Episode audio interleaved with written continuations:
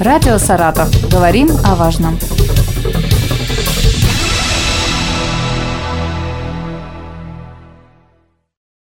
Здравствуйте, у микрофона Елена Тёмкина, Надежда Игоревна Матвеева, заместитель руководителя управления Роспотребнадзора по Саратовской области. У нас в гостях Добрый день. В Саратовской области, точнее в двух, наверное, городах, в Саратове и Энгельсе, санитарные врачи фиксируют подъем заболеваемости энтеровирусами так называемой энтеровирусной инфекции. Давайте напомним, что это такое, что это сезонная какая-то история, или это заболевания, которые имеют э, периодичность определенную, да, подобно мышиной лихорадке, которая, собственно, не каждый год у нас э, фиксируется в больших количествах. Что такое энтеровирусы, чем они опасны и почему в этом году все-таки мы говорим о подъеме заболеваемости? Вы абсолютно правильно сказали, что ряд инфекций вы привели да, пример ГЛПС, наш ГЛПС, да. но тут хочу сразу успокоить наших слушателей, что ситуация с заболеванием вместе ГЛПС на территории Саратовской области достаточно стабильная по итогам 6 месяцев этого года. А что касается энтеровирусной инфекции,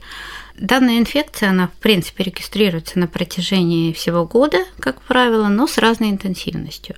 И действительно, у энтеровирусной инфекции есть такая характерная особенность, как цикличность, то есть периодические подъемы происходят на разных территориях с определенной периодичностью. Ну, для Саратовской области это где-то 5-7 лет ковидные годы у нас вообще заболеваемость была на очень минимальных уровнях. В 2019 году был небольшой подъем энтеровирусной инфекции, в 2009 году был такой подъем. Есть определенная цикличность, и подъемы есть. Но, в принципе, энтеровирусная инфекция будет регистрироваться на протяжении всего года. Mm. Это объясняется тем, что группа неполиоэнтеровирусов, которая вызывает энтеровирусную инфекцию, поскольку эти э, возбудители находятся в одной группе с полиовирусами, вот неполиоэнтеровирусы, они представлены очень разнообразно. Их очень много. много. Их четыре типа и очень много видов этих вирусов. И распространены они практически повсеместно. Но есть еще определенная особенность, что на определенной территории есть особенности циркуляции, то есть преимущественно может циркулировать какой-то один, два, три типа энтеровирусов, но это не значит, что они вызывают там такую массовую заболеваемость, повышенную заболеваемость. Но есть еще такая особенность, что когда неполиэнтеровирусы завозятся с какой-то другой территории, в том числе и сопредельных стран или более дальнего зарубежья, то их распространение на территории поскольку человек может переносить эту инфекцию в достаточно легкой форме и не обращаться к врачам. Но вот их распространение на территории в дальнейшем может способствовать подъему заболеваемости уже у коренного населения. То есть передается воздушно-капельным путем. Он передается множественными путями. Угу. Вот это тоже особенность энтеровирусов. Аэрогенный это не основной путь его передачи. Основной его путь передачи только все-таки контактно-бытовой. Через руки? Э, да, да. водный это гораздо угу. реже, Контакты бытовой – это преимущественный путь передачи энтеровирусной инфекции. А аэрогенный он может реализоваться, но в более редких случаях и, как правило, в организованных коллективах при тесном контакте.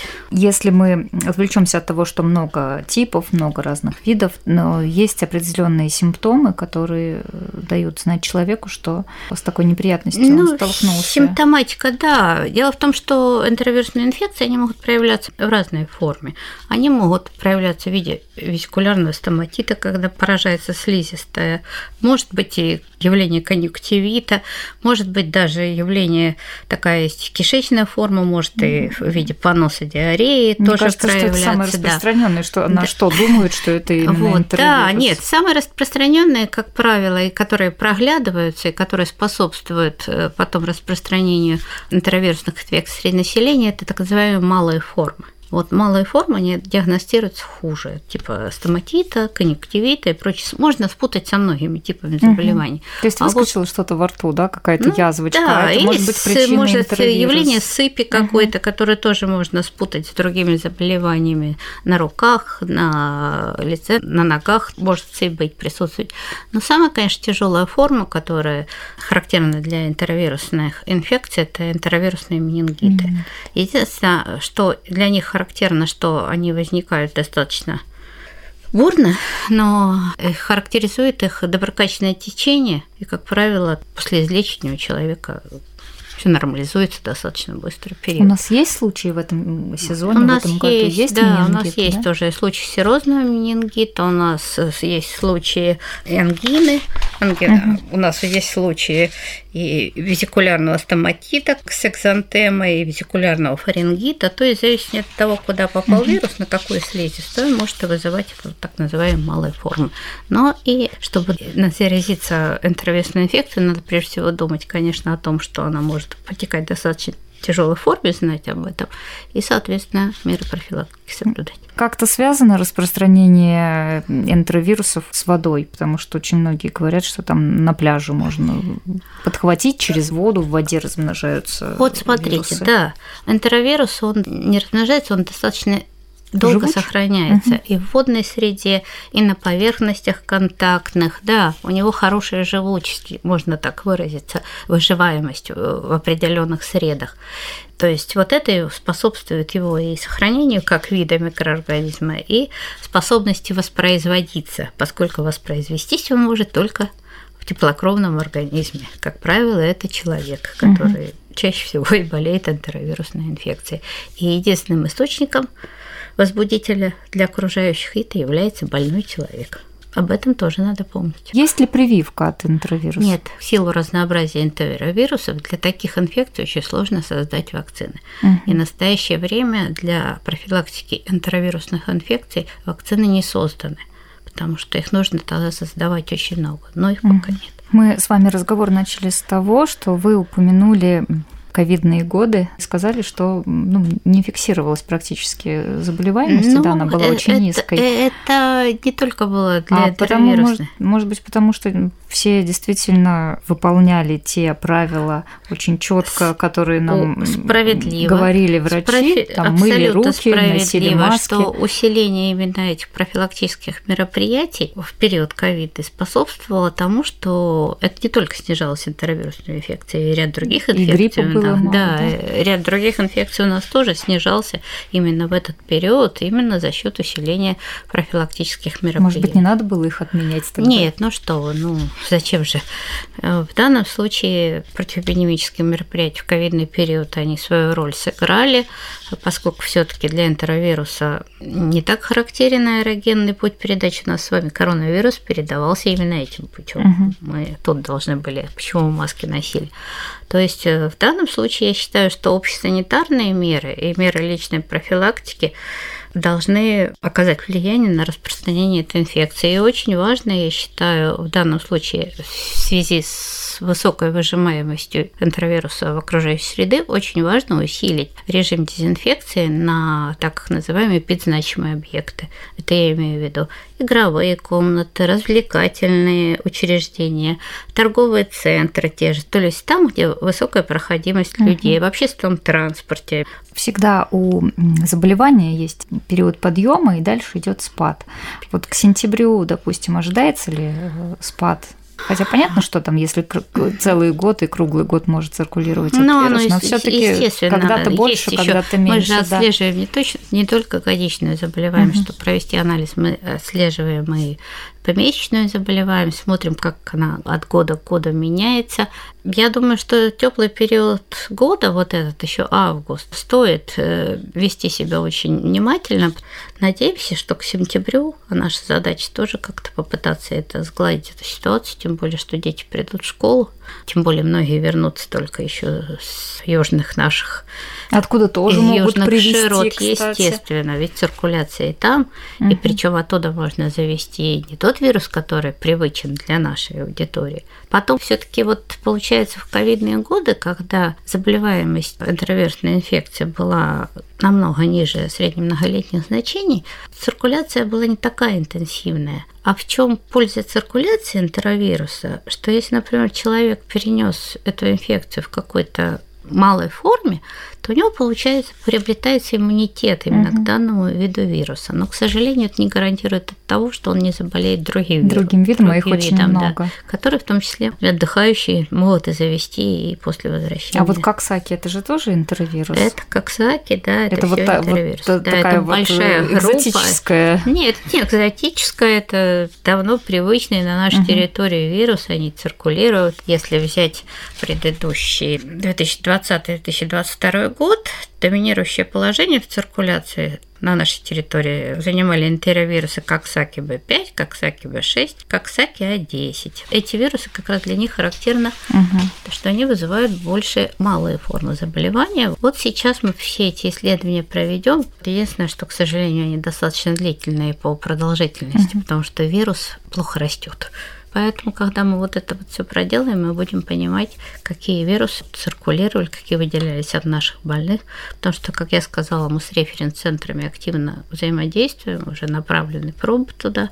Так что скоро у нас будет складываться более ясная картина по циркуляции энтеровируса. А вот источной воды мы пока ничего не выделяем.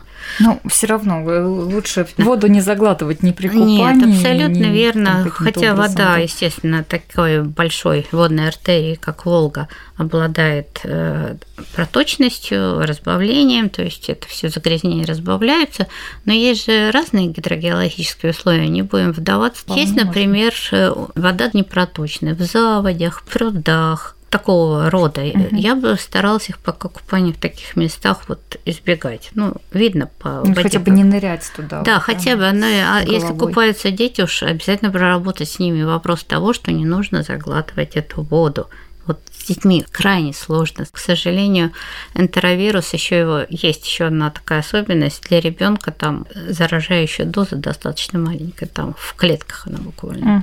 То есть То достаточно ребенка немного да, воды заглотить, да, небольшую да, дозу да. вируса получить Поэтому и будет уже болеть. Я считаю, что в первую очередь нужно нам вот вспомнить о мерах личной профилактики в плане обработки рук, которая от ковида у нас привычка уже вроде как осталась, угу. носить с собой салфетки, носить с собой обеззараживающие средства, для, особенно вот, ну, идете куда-то с ребенком, сажаете его кушать, конечно, сначала обработать все это ручки угу. ему, чтобы он это все не смог получить. Он же много чего трогал по дороге. Вот такие да вещи, да. Тоже не да, сами абсолютно. У нас и взрослые заболевшие есть, угу. да. Ну пусть они еще достаточно молодого возраста, студенческого, ну уже тоже схватили где-то энтеровирус и заболели. А так, конечно, только вот усиление профилактических мер, это я уж, пользуясь случаем, обращаюсь к руководителям всех э, эпидзначимых объектов, это и предприятия общественного питания, и торговых предприятий, и предприятия развлекательного, э, развлекательного нашего сегмента, который предоставляет услуги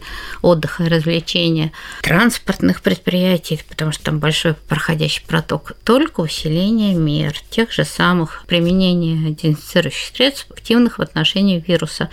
За вот эту ковидную историю эти средства все, наверное, уже выучили. Называть их не буду, их большое количество и усиление кратности обработок. То есть не так, как один раз в день там пройти, а и в течение дня, как мы и делали, протирать, обрабатывать и хотя бы раз в неделю проводить генеральную уборку с хорошей дезинфекцией. Наверное, хорошо было бы это взять за привычку, потому что закончится Конечно. период интеровирусов, начнется ОРВИ в сентябре, все пойдут в школу, и мы с вами придем ну, на новую тему разговаривать. Ну, как бы в школах у нас, в садиках все-таки еще особая ситуация, там же еще сохраняются требования санитарных правил по образовательным учреждениям именно в период ковидных, ковидных ограничений. Да, там это еще и не отменялось по большому счету. Только единственное, вот человеческое внимание к этому я имею в виду руководителей организации, нужно просто усилить, чтобы это действительно было не формально, а грамотно и качественно. И с пониманием, ради чего да, это все делается. Да, да, да, да, да. Надежда Викторовна, спасибо вам. Всем здоровья пожелаем нашим слушателям. А, я напомню, что мы сегодня об энтеровирусах говорили, о ситуации эпидемической в Саратовской области с Надеждой Игоревной Матвеевой, заместителем руководителя управления Роспотребнадзора по Саратовской области. Радио «Саратов». Говорим о важном.